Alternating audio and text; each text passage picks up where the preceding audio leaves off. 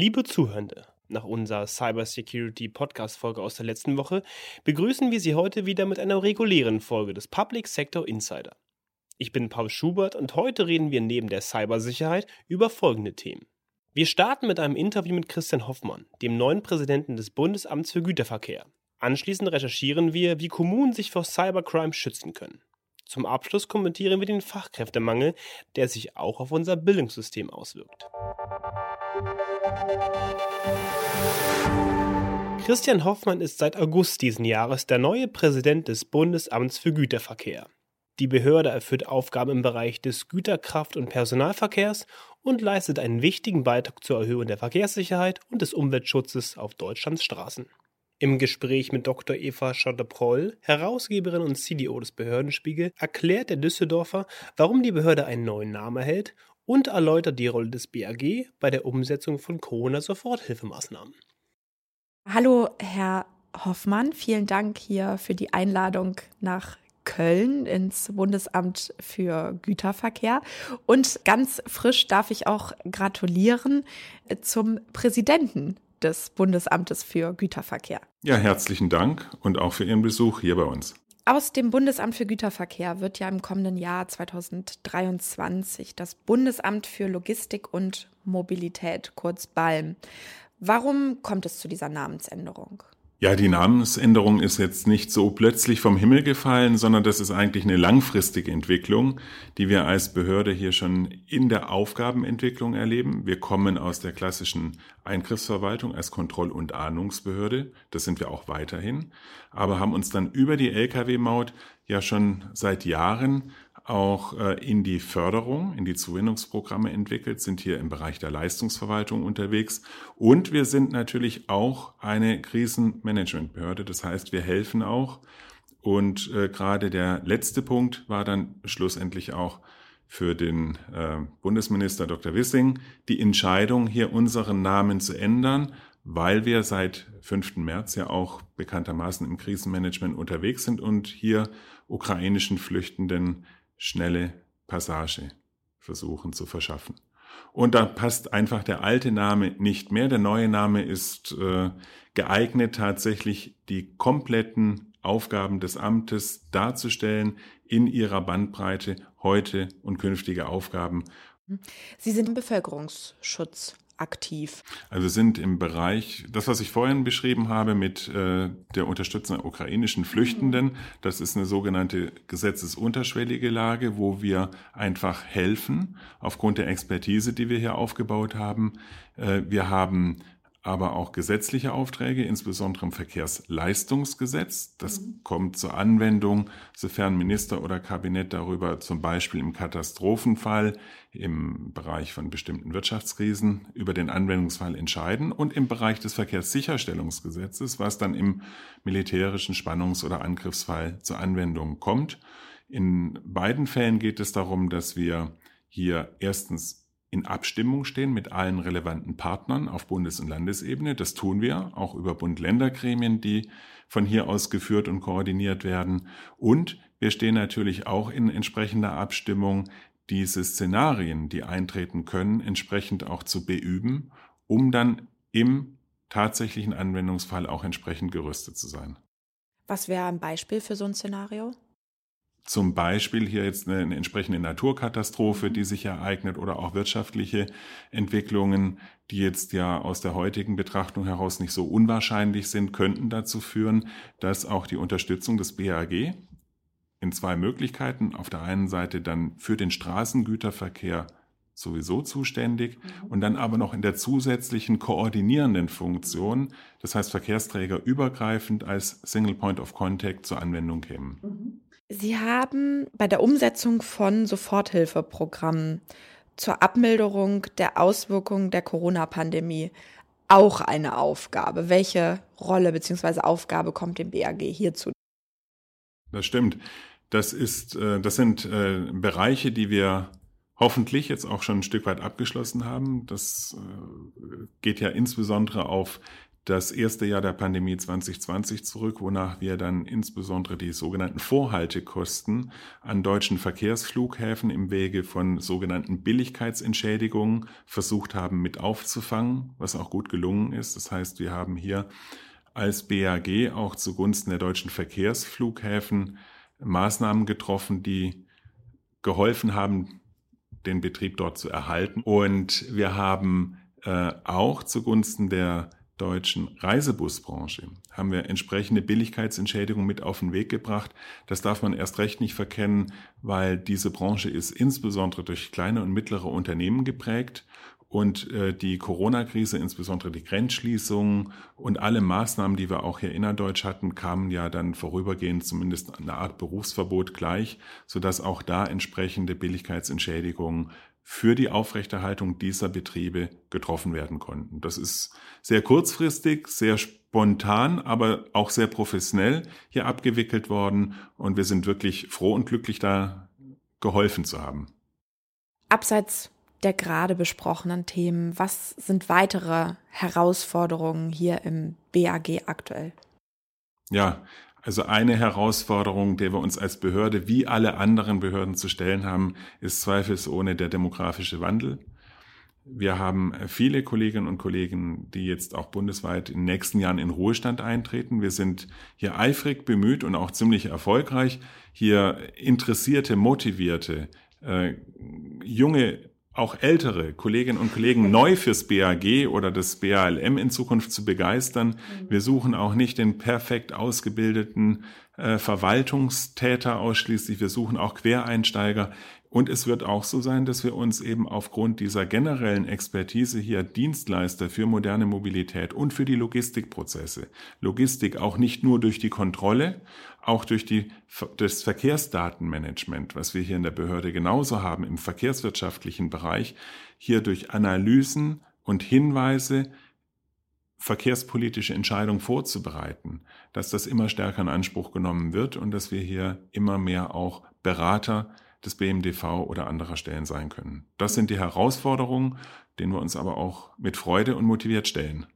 Und was denken Sie, wie wird sich die Arbeit des BALM dann, haben Sie gerade selber schon so genannt, in den nächsten Jahren auch weiterentwickeln?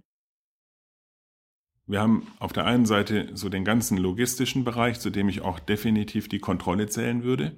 Mhm. Die Logistikbranche zeichnet sich durch fairen Wettbewerb aber auch durch Allgemeingüter wie Erhaltung der Verkehrssicherheit, auch im Transportwege aus. Mhm. Dafür stehen wir weiterhin. Digitalisierung unserer Prozesse immer besser werden, immer effizienter werden. Der Mensch bleibt wichtig, aber wir haben durch die Digitalisierung viele Möglichkeiten, bestimmte Verdachtsmomente auf Zuwiderhandlungen schon so zu erkennen, dass der Kontrolleur hier viel zielgerichteter auf der Straße vorgehen kann. Also bleibt auch in diesen Kernbereichen die Digitalisierung wichtig und auf der anderen Schiene auch der Leistungsverwaltung, der Förderprogramme ist es wichtig, dieses Generalistentum so weiterzuentwickeln, dass wir jederzeit in der Lage sind, auch einer politischen Agenda Vortrieb zu verschaffen, wenn es um die Förderung moderner Mobilität geht, wenn es um die Förderung äh, von zukunftsfähiger, nachhaltiger Mobilität geht. Stichwort Ausbau ÖPNV,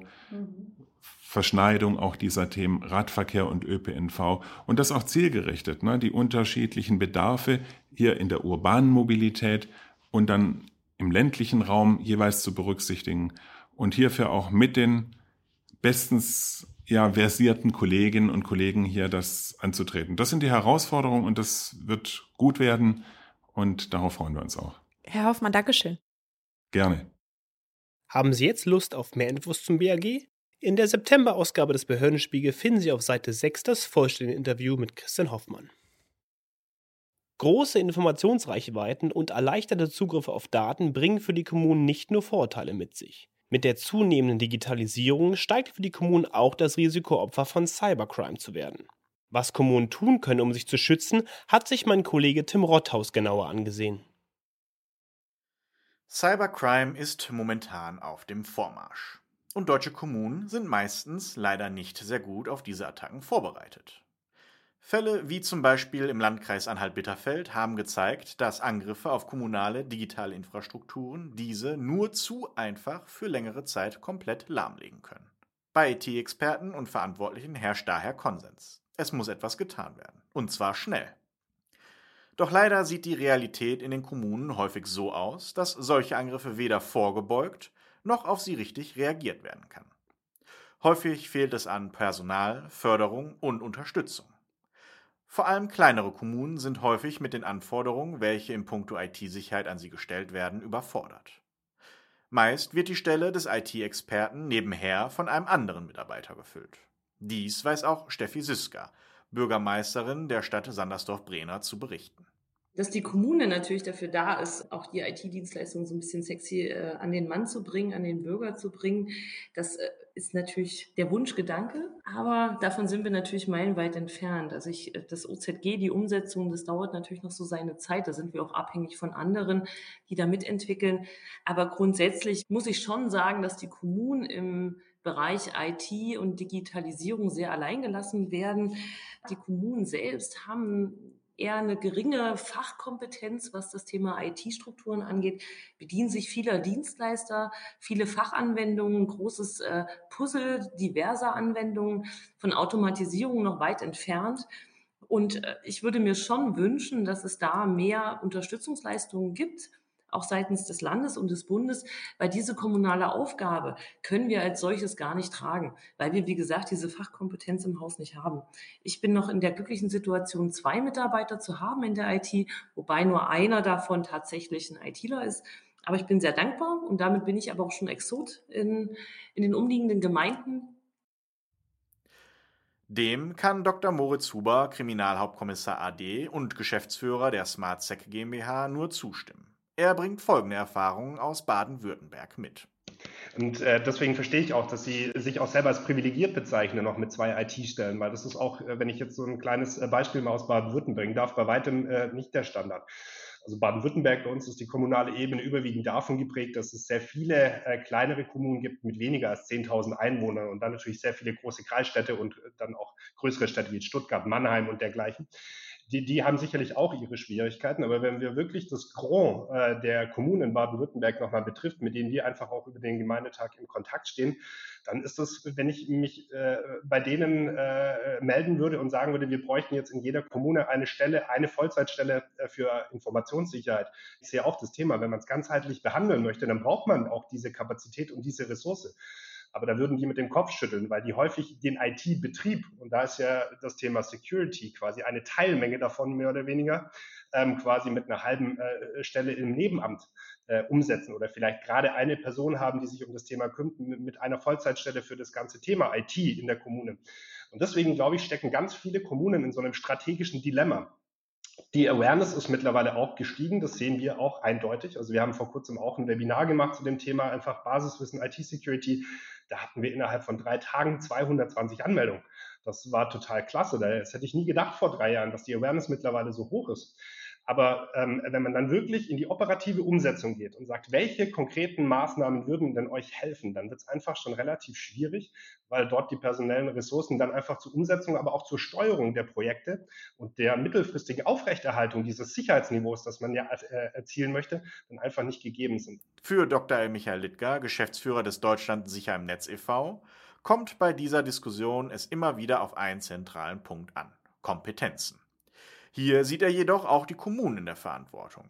Zur Kompetenz einer Kommune zählt nicht nur, dass man sich selbst um die IT und IT-Sicherheit kümmere, sondern auch, dass man sich an die richtigen Dienstleister wende. Zur Kompetenz- und Awareness-Steigerung würden schon viele Programme angeboten werden gebe Ihnen da recht. Äh, das Thema ist noch nicht da, wo es sein müsste. Ich will ja mal das Positive oder die Möglichkeiten mehr aufzeichnen, was es schon gibt und natürlich auch sehr gern den Landkreistag äh, inspirieren. Wir kooperieren ja schon an der einen oder anderen Stelle äh, hier auch darüber nachzudenken, was da schon gehen könnte. Ich will drei Stichpunkte anführen. Zum einen sehe ich die Kommune selbst als ähm, Akteur oder auch als Betroffener in der IT-Sicherheit. Das geht bei den Mandatsträgern los, bei den Bürgermeisterinnen und Bürgermeistern und ihren Mitarbeitenden. Und da kümmern wir uns mit Partnern bei Deutschland sicher im Netz beispielsweise in einer Initiative, die Poli sind, Politikerinnen sicher im Netz, gerade auf kommunaler Ebene, sich mit Grundlagen der Sicherheit zu befassen. Das hilft für die eigenen Aktionen im Social Media oder auch im sicheren Login des Büros und der Verwaltung, äh, die man also wahrnehmen kann. Und da ähm, sind wir sehr interessiert auch an Kooperationen. Die Nachfrage ist recht groß.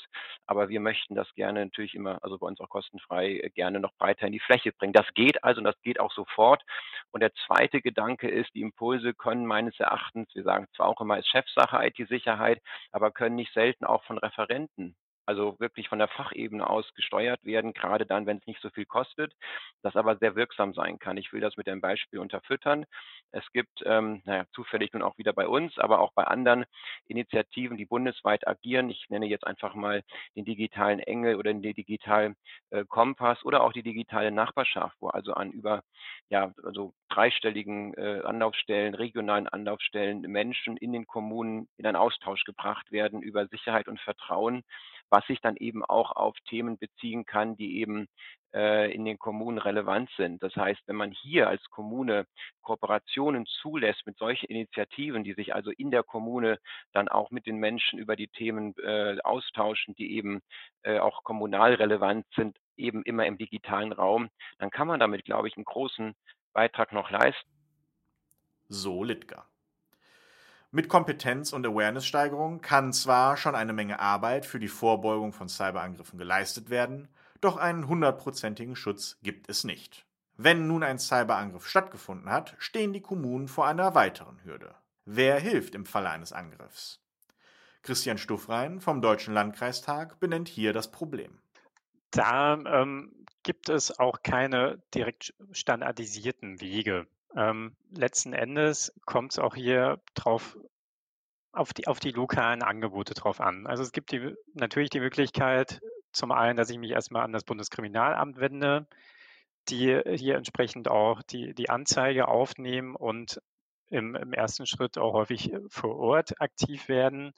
Ähm, und man wendet sich im Idealfall auch an das Land, was eigene CERT-Strukturen vorweisen kann. Also sogenannte, sogenannte Computer Emergency Teams, die dann auch zu mir, also Response Teams, die dann auch die Möglichkeit haben, vor Ort in der Verwaltung entsprechend unterstützend tätig zu werden. Die Frage ist natürlich, was mache ich, wenn ich einen Flächenbrand habe? Sprich, es ist nicht nur eine Kommune in Deutschland betroffen, sondern es sind 10, 20 betroffen. Dann haben wir momentan keine Ressourcen, auch nicht der Landeszert, oder auf, auf Bundesseite vom Bundeszert, die hier vor Ort unterstützen können. Auch Dr. Huber stimmt hier zu. Seiner Meinung nach ist nicht klar genug definiert, wer wann zuständig ist und rät. Und jetzt würde ich gerne Ihre äh, Frage beantworten, an wen äh, Sie sich wenden sollten in so einer Situation. Ich würde mich erstmal an gar niemanden wenden. Ich würde erstmal meine Leute, wenn ich jetzt Frau Süsker wäre und äh, wäre Bürgermeister, ähm, bei Ihnen vor Ort und wie, Sie werden jetzt mit dieser Situation konfrontiert, dann würde ich mir erstmal alle relevanten Personen an einen Tisch holen. Meine IT-Leiter, ich würde mir meine ähm, Führungskräfte an den Tisch holen und sagen, wir müssen erstmal eine Lagefeststellung machen. Was sehen wir? Was kann der IT-Leiter oder die IT-Leiterin beschreiben an Symptomen? Es gibt jedoch auch Lichtblicke. Angriffe wie in Anhalt-Bitterfeld haben die Awareness für das Thema IT-Sicherheit erhöht und weitere Lern- und Verbesserungsprozesse angestoßen. Nun ist es an der Zeit, diese Prozesse umzusetzen und Verantwortliche und Bürgerinnen und Bürger weiter zu sensibilisieren. Christian Stuffrein fasst zusammen, was noch alles nötig ist, um die IT-Sicherheit auf kommunaler Ebene auf einen guten Weg zu bringen. Wir brauchen verbindliche Standards, wir brauchen auch vermehrt zentrale Angebote von den Ländern für die Kommunen. Es braucht eine entsprechende finanzielle Ausstattung, die auch hier entsprechende Spielräume eröffnet, um das Thema Digitalisierung, was kein, kein kleines Nebenthema ist, sondern äh, immer an Bedeutung gewinnt, entsprechend ausfüllen zu können. Und es braucht auch vermehrte Schulungsangebote, die möglichst niedrigschwellig auch zur Verfügung gestellt werden können. Der Fachkräftemangel ist an allen Ecken und Branchen Deutschlands spürbar. Auch unser Bildungssystem ist davon nicht ausgenommen, das schwer unter dem anhaltenden Lehrkräftemangel leidet. Umso überraschender ist es zu hören, dass regelmäßig Pädagoginnen und Pädagogen entlassen werden. Auch meine Kollegin Morlen Jakobson ist erschüttert über diese Praxis. Ein Kommentar. Was haben Baden-Württemberg, Hessen, Hamburg, Bayern, Thüringen und Niedersachsen gemeinsam? Sie können es sich anscheinend leisten, trotz bundesweitem Lehrkräftemangel Pädagoginnen und Pädagogen zu entlassen. Jedes Jahr aufs Neue steigt in den Sommermonaten die Zahl der arbeitslos gemeldeten Lehrkräfte. Wertschätzung sieht anders aus. Betroffen sind vor allem befristet beschäftigte Quereinsteigerinnen und Quereinsteiger und auch junge Lehrkräfte, die nach dem Studium keine Planstelle erhalten haben, sowie Referendarinnen und Referendare. Laut Bundesagentur für Arbeit meldeten sich während der Sommerferien 2021 im Ländle mit 74 Prozent aller Arbeitslosmeldungen anteilig die meisten Lehrkräfte arbeitslos. Die gute Nachricht ist, die Arbeitslosenzahlen sinken nach den Sommerferien wieder. Zuvor entlassene Lehrkräfte erhalten am ersten Schultag statt der Schultüte ihren neuen befristeten Arbeitsvertrag um für weitere elf Monate denselben Posten auszufüllen. Die Aussicht, sich im kommenden Jahr wieder für einige Wochen als arbeitssuchend melden zu müssen, gibt es mit dem Vertrag dazu. Von Sicherheiten für Lehrkräfte und Schulen fehlt damit jede Spur. In der Zwischenzeit sparen die Länder hohe Summen an Personalkosten. Für Baden-Württemberg schätzt der SWR die Einsparungen in diesem Jahr auf rund 15 Millionen Euro. Geld, das den betroffenen Pädagoginnen und Pädagogen fehlt. Während diese weiterhin Miete und Lebensmittel finanzieren müssen, werden bereits die Ausschreibungen für befristete Stellen im neuen Schuljahr veröffentlicht. Denn es herrscht ja eigentlich Lehrermangel. Zu häufig fällt Unterricht aus, weil es keine Schwangerschafts- und Krankheitsvertretungen gibt. Oft müssen auch verbeamtete Lehrkräfte fachfremde Fächer unterrichten und zusätzlich sollen in der Pandemie entstandene Lernlücken aufgeholt und ukrainische Flüchtlinge betreut werden. Dass es bei einer solchen Mehrbelastung, vor allem wenn die Vorbereitungszeit während der Sommerferien fehlt, zu Qualitätseinbußen im Unterricht kommt, kann man den Pädagoginnen und Pädagogen nicht vorwerfen. Wohl aber den verantwortlichen Bildungsministerien. Dabei sind es gerade die Quereinsteigerinnen und Quereinsteiger, welche die Lücken in Fächern wie Informatik, Kunst oder Musik füllen. Und es sind die jungen Lehrkräfte, die mit neuen Methoden, Elan und digitalem Know-how unseren Bildungsinstitutionen frische Impulse geben. Also diejenigen, die einen positiven Einfluss auf die Gesellschaft von morgen nehmen können. Das hatte eigentlich auch die baden-württembergische Landesregierung erkannt und im Koalitionsvertrag festgehalten, Lehrkräfte gestalten Qualität an Schulen. Für ihre Arbeit gebührte ihnen Wertschätzung und Anerkennung in der Öffentlichkeit. Ihre Entlassungspraxis steht dieser Aussage aber diametral entgegen. Damit sind wir am Ende der heutigen Episode angelangt. Vielen Dank fürs Einschalten. Wenn Sie Feedback zur heutigen oder anderen Podcast-Folgen haben, freuen wir uns auf Ihren Input auf podcast.behördenspiegel.de. Ansonsten schalten Sie gerne in der nächsten Woche wieder ein. Wir hören uns.